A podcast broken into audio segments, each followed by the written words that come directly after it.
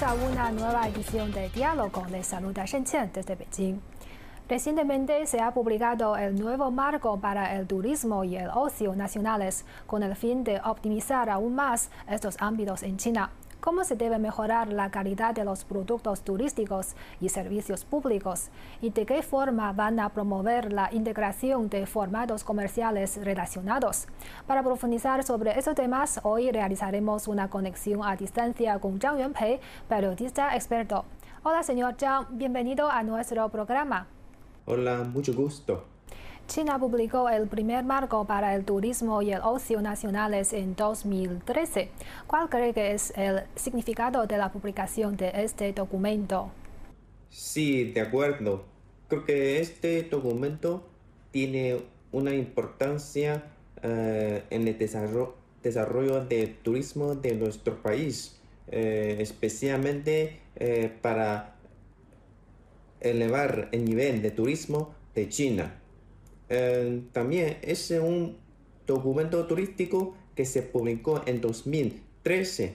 Creo que en aquel entonces eh, mucha gente no disfrutaba de las vacaciones eh, pagadas. Entonces este documento ha implementado también el sistema de vacaciones anuales retribuidas para que más gente pueda viajar según sus Em, propios planes. Porque antes, eh, sí, mucha gente, muchos empleados solamente pueden viajar eh, durante los periodos de vacaciones eh, nacionales, o sea, los festivales, pero con las vacaciones pagadas, retribuidas, así los empleados ciudadanos chinos tienen más tiempo libres para viajar, para disfrutar de ocio creo que a partir de este documento, eh, el sector turístico de China ah, se ha desarrollado ah, con una,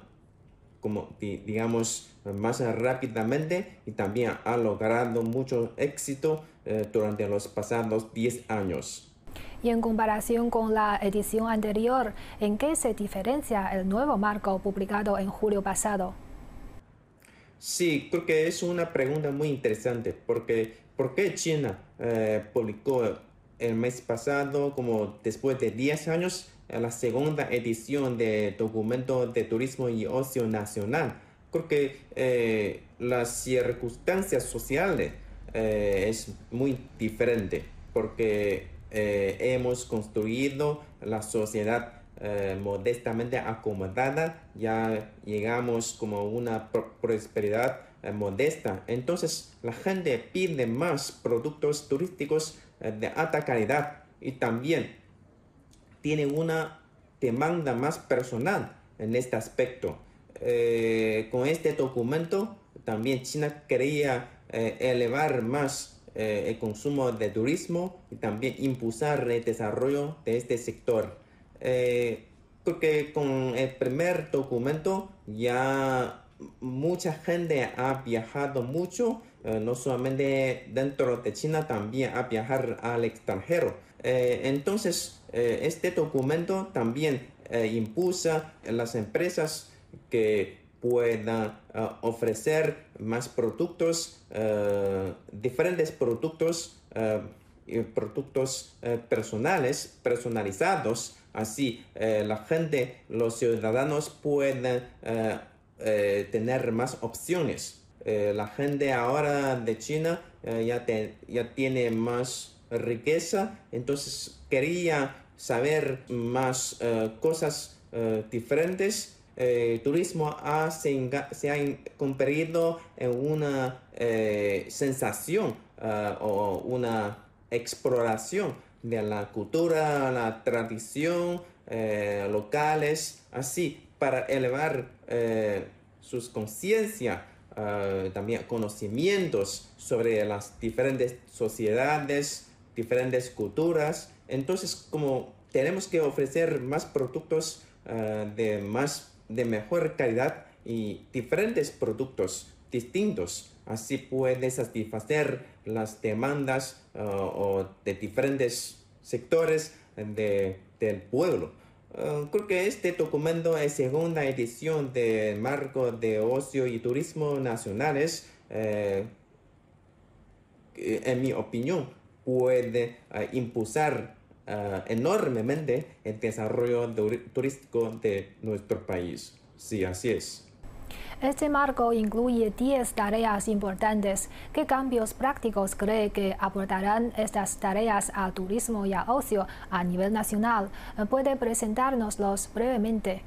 Sí, este nuevo documento ha presentado 10 tareas importantes eh, en este aspecto para impulsar el desarrollo turístico y también de ocio a nivel nacional.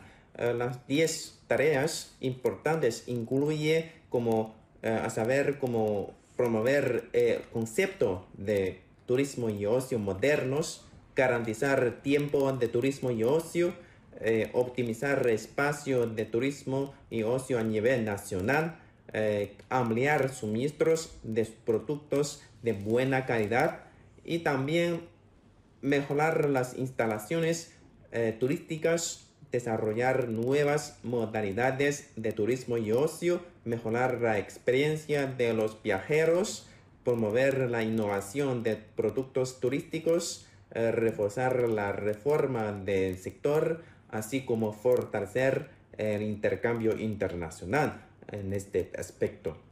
Creo que con las 10 tareas importantes, eh, si cumplimos eh, los, los objetivos de este documento, mm, el, desarrollo turístico de, y ocio de China em, ya puede, o sea, tiene otra imagen eh, después de 10 años. Eh, para mí, creo que yo espero que con este documento, si primero eh, ya, ya, puede, ya podemos establecer unos conceptos de turismo y ocio eh, modernos y también verdes, o sea, más ecológicos, eh, porque ya, ya gente sabe eh, o quería mucho, tenga muchas ganas de viajar, de visitar como museos, visitar unos lugares pintorescos. Ahora nos, nos pide mucho como tenemos que desarrollar un turismo más verde, eh, ecológico, eh, así eh, ahorrar la energía y también un turismo más sostenible. Así creo que es un, uno de los objetivos más importantes para este nuevo documento. Y también creo que, como ha dicho en este documento, tenemos que mejorar más las infraestructuras turísticas. ¿Por qué? Porque ya sabemos que sí, China invierte mucho en, las, en el desarrollo de infraestructura eh, turísticas, pero eh, me parece que todavía nos faltan más eh, instalaciones modernas, especialmente durante unas como, o sea, vacaciones como de verano o unos festivales nacionales, porque así la gente se concentra mucho eh, en unos lugares específicos. Así, si, si no tenemos infraestructuras eh, modernas, ah, más, eh, o sea, la gente no puede disfrutar ah, de ocio de una manera más ah, cómoda. Así, eh, tenemos que impulsar así más eh, las inversiones en este aspecto. También tenemos que eh, mejorar la experiencia de turismo y ocio, como he, mencionado anteriormente, es para ah, una experiencia más personalizada, una experiencia diferente de su vida como eh, urbana a su vida normal. Y según su observación, ¿cómo es la situación actual del turismo de China bajo el contexto de la pandemia y cuáles son las implicaciones de este documento para el turismo en la era post-pandémica? Eh, sí, según las estadísticas de nuestro gobierno, eh, la pandemia afecta mucho el desarrollo turístico de China y también afecta muchas empresas eh, de este sector. según los datos oficiales, China registró más de 1.455 millones de viajes eh, por eh, turistas nacionales eh, en la primera mitad de este año y también los ingresos totales mm, por concepto de turismo a nivel nacional alcanzaron los 1,17 billones de yuanes durante este periodo mencionado, como entre enero y, junio de este año. en comparación con el año pasado, eh, sí, es una... Eh, tenemos que decir que eh, los ingresos o los, mm, los viajes ha reducido mucho. Eh, si comparamos, comparamos con la situación antes, antes de la pandemia, o sea, en comparación con el año 2019, 9, estas cifras se han reducido enormemente. Entonces, la pandemia sí afecta mucho eh, eh, el desarrollo de turismo de China. Eh, este documento que se publicó el mes pasado, creo que el gobierno también tuvo una idea, un objetivo, que es impulsar el desarrollo turístico a pesar de la de, la pandemia. El eh, turismo se ha convertido en una industria muy importante para eh, crear empleados y también para, eh, digamos, para el desarrollo de nuestro país. Entonces, ¿cómo impulsamos este sector? Creo que este documento, como hemos mencionado, las 10 tareas importantes. Y también eh, la pandemia sí afecta mucho los el turismo, pero eh, muchas empresas turísticas de China han creado muchas nuevas modalidades turísticas para enfrentar, afrontar esta pandemia. Entonces mm, también las empresas han creado unos productos, digamos, turismo en la nube Así, la gente no necesita, no necesita viajar eh, de forma presencial a estos lugares, eh, eh, sino a través de la línea de los, como de los celulares móviles o de unas instalaciones específicas. Puede viajar a través de, como digamos, en la tecnología de virtual realidad y también a través de la eh, inteligencia artificial.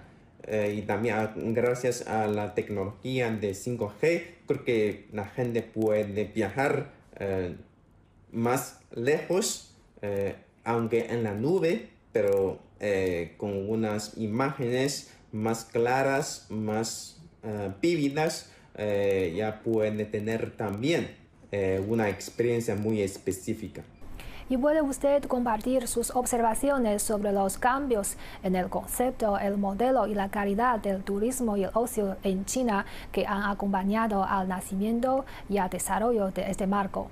Eh, sí, según mi propia experiencia, creo que durante los, los últimos años eh, el concepto, eh, el modelo y la calidad del turismo y el ocio de China se ha desarrollado eh, mucho. Mm, como digamos, ya podemos tener más opciones. Las empresas turísticas pueden ofrecernos más o una amplia, eh, unos amplios ah, productos de turísticos de alta calidad.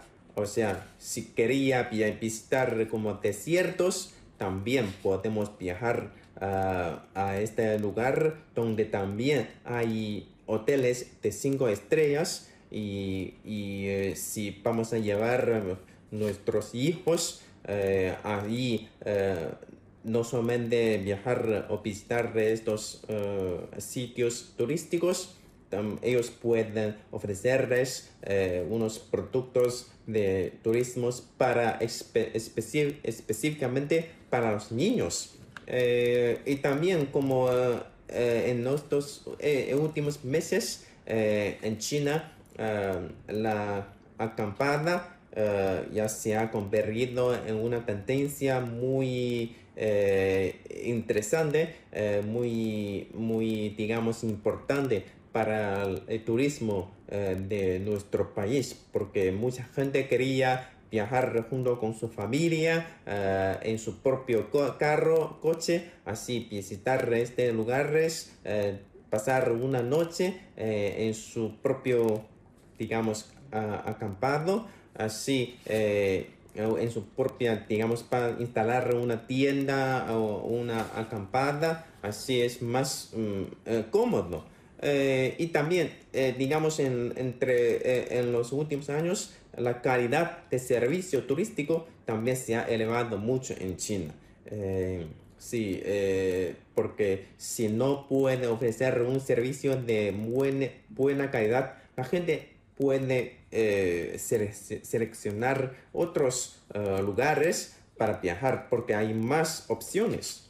Y también la gente ya tiene unas, unos conceptos más verdes, más ecológicos para el turismo. Así, eh, no solamente las empresas, sino también los ciudadanos los viajeros eh, ya conocen la importancia de protección medio ambiente para el desarrollo sostenible del turismo y el ocio de nuestro país. Porque si no podemos proteger estos recursos turísticos, eh, las, las próximas generaciones de nuestro país no pueden disfrutar los mismos o, sea, los mismos eh, eh, sitios turísticos tan pintorescos. Eh, y también así la gente ya ha cambiado mucho sus conceptos de turismo porque antes, o sea, vamos a tomar como fotos para viajar todos los sitios turísticos atractivos de este lugar. Pero ahora la gente ya sabe, el turismo, el viaje, lo más importante es disfrutar de viaje. Entonces, no necesariamente tenemos que caminar tanto, correr para visitar todos, sino para disfrutar de la vida. Así es, creo que un desarrollo también muy importante.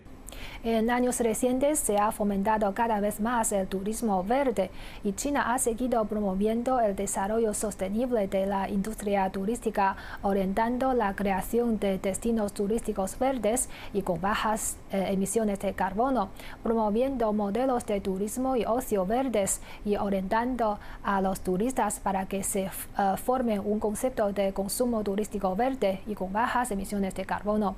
A su parecer, ¿cuáles eh, son los logros de China en materia de turismo verde hasta, ahora y qué significa este marco ah, para la promoción del desarrollo del turismo verde.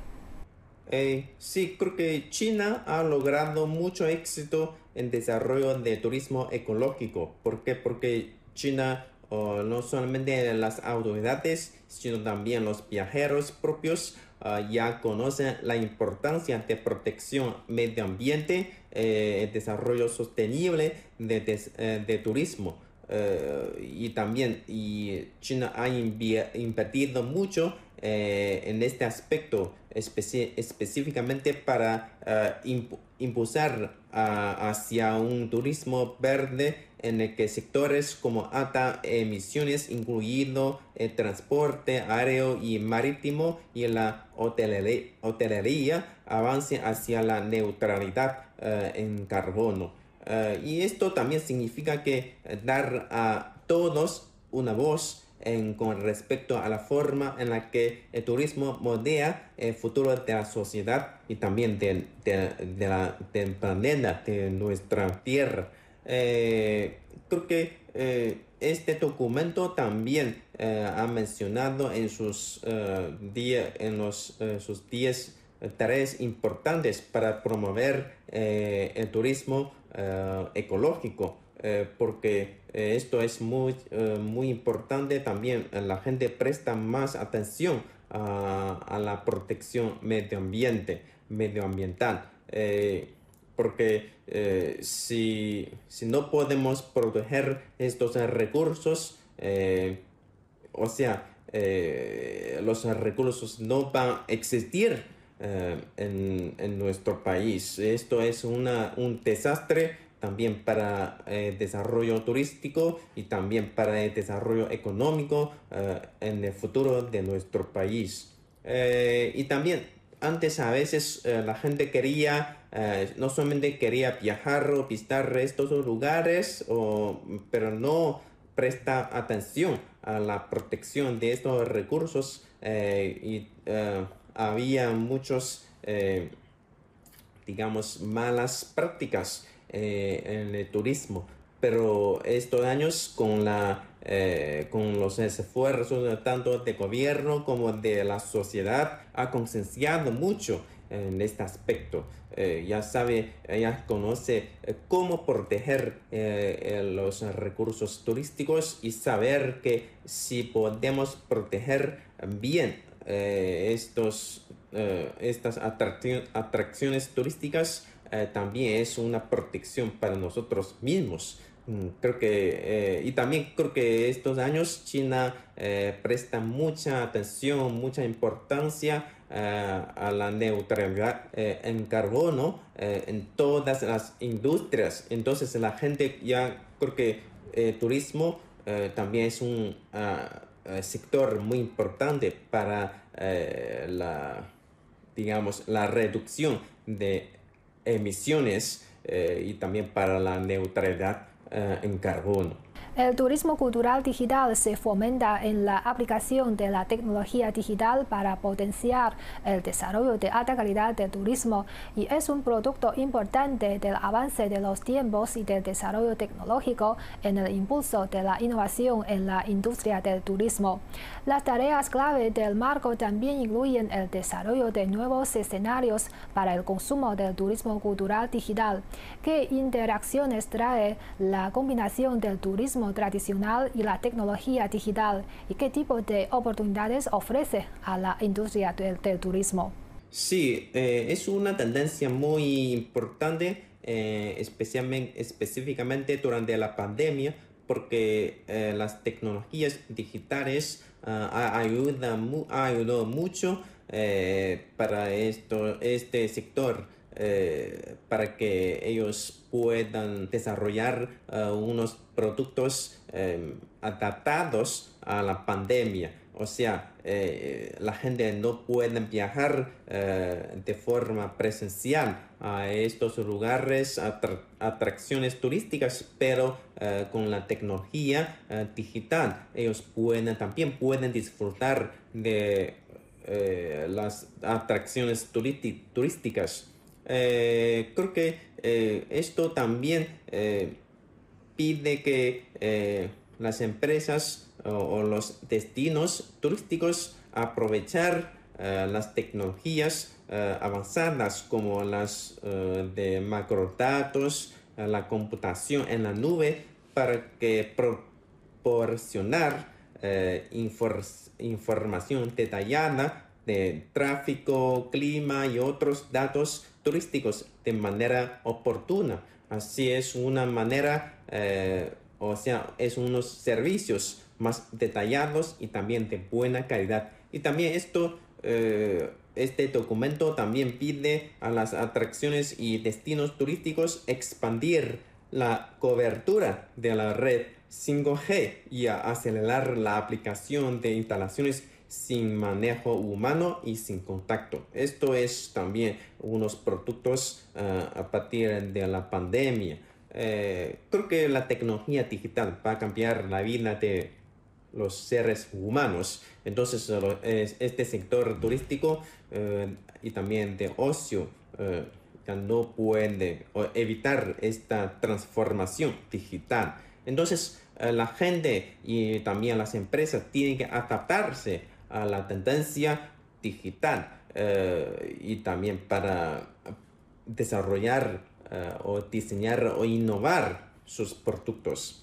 La tendencia digital, sí, tenemos que prestar más atención y también tenemos que desarrollar productos eh, más adaptados y también tenemos que desarrollar productos que pueden tener una interacción mejor entre los productos digitales y también en, los viajes eh, tradicionales. Creo que es un futuro mm, para este sector de turismo. Una de las tareas del marco apunta al fortalecimiento de la cooperación internacional en materia de turismo. El estancamiento del turismo internacional bajo la pandemia ha tenido un impacto notable en la economía y el desarrollo social en muchos países y regiones. Las dificultades para reactivar este sector son considerables y constituyen un reto para la cooperación internacional. ¿Qué opina usted al respecto? Y en relación con la cooperación internacional, en qué se debe tener en consideración en la era postpandémica?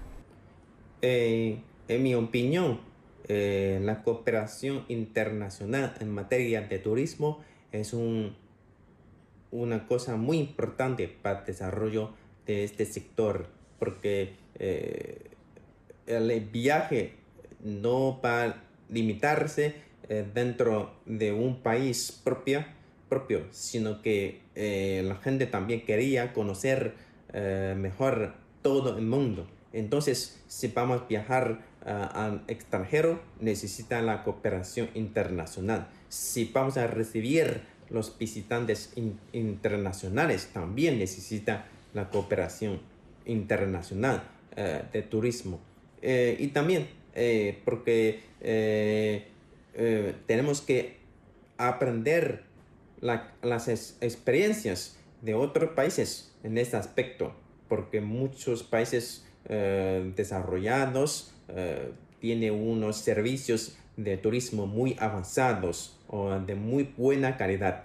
Eh, las empresas chinas y también los ciudadanos chinos cuando viajan el extranjero, ellos también aprenden mucho de estas cosas. y también creo que esto, sí, la pandemia afecta mucho el desarrollo turismo internacional porque los visitantes, los viajeros internacionales se han reducido eh, drásticamente eh, por la pandemia.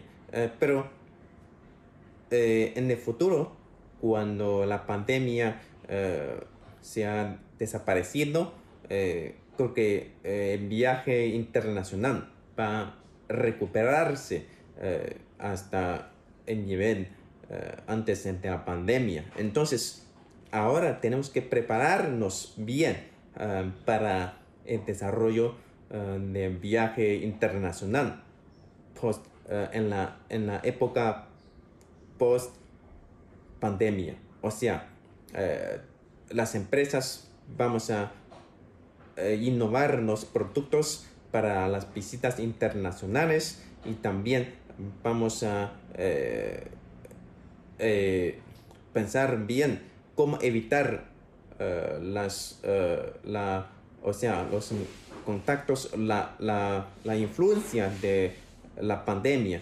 Si ocurre o surge otra pandemia, se va a afectar otra vez nuevamente al desarrollo de turismo internacionales. ¿Cómo podemos afrontar a estos retos? Entonces, Mm, es una eh, tarea muy importante para todos y también es un reto, un desafío para todos. Creo que eh, todo el mundo tenemos que eh, pensar bien cómo desarrollar un, un, turismo más sostenible, más ecológico y también con una cooperación internacional más estrecha. Así podemos afrontar más retos en el futuro. Muchas gracias a nuestro invitado Zhang Yuanpei por su análisis. Ha sido un placer. Gracias. Hasta luego. Y así concluimos esta edición de Diálogo. Gracias por su compañía y hasta la próxima.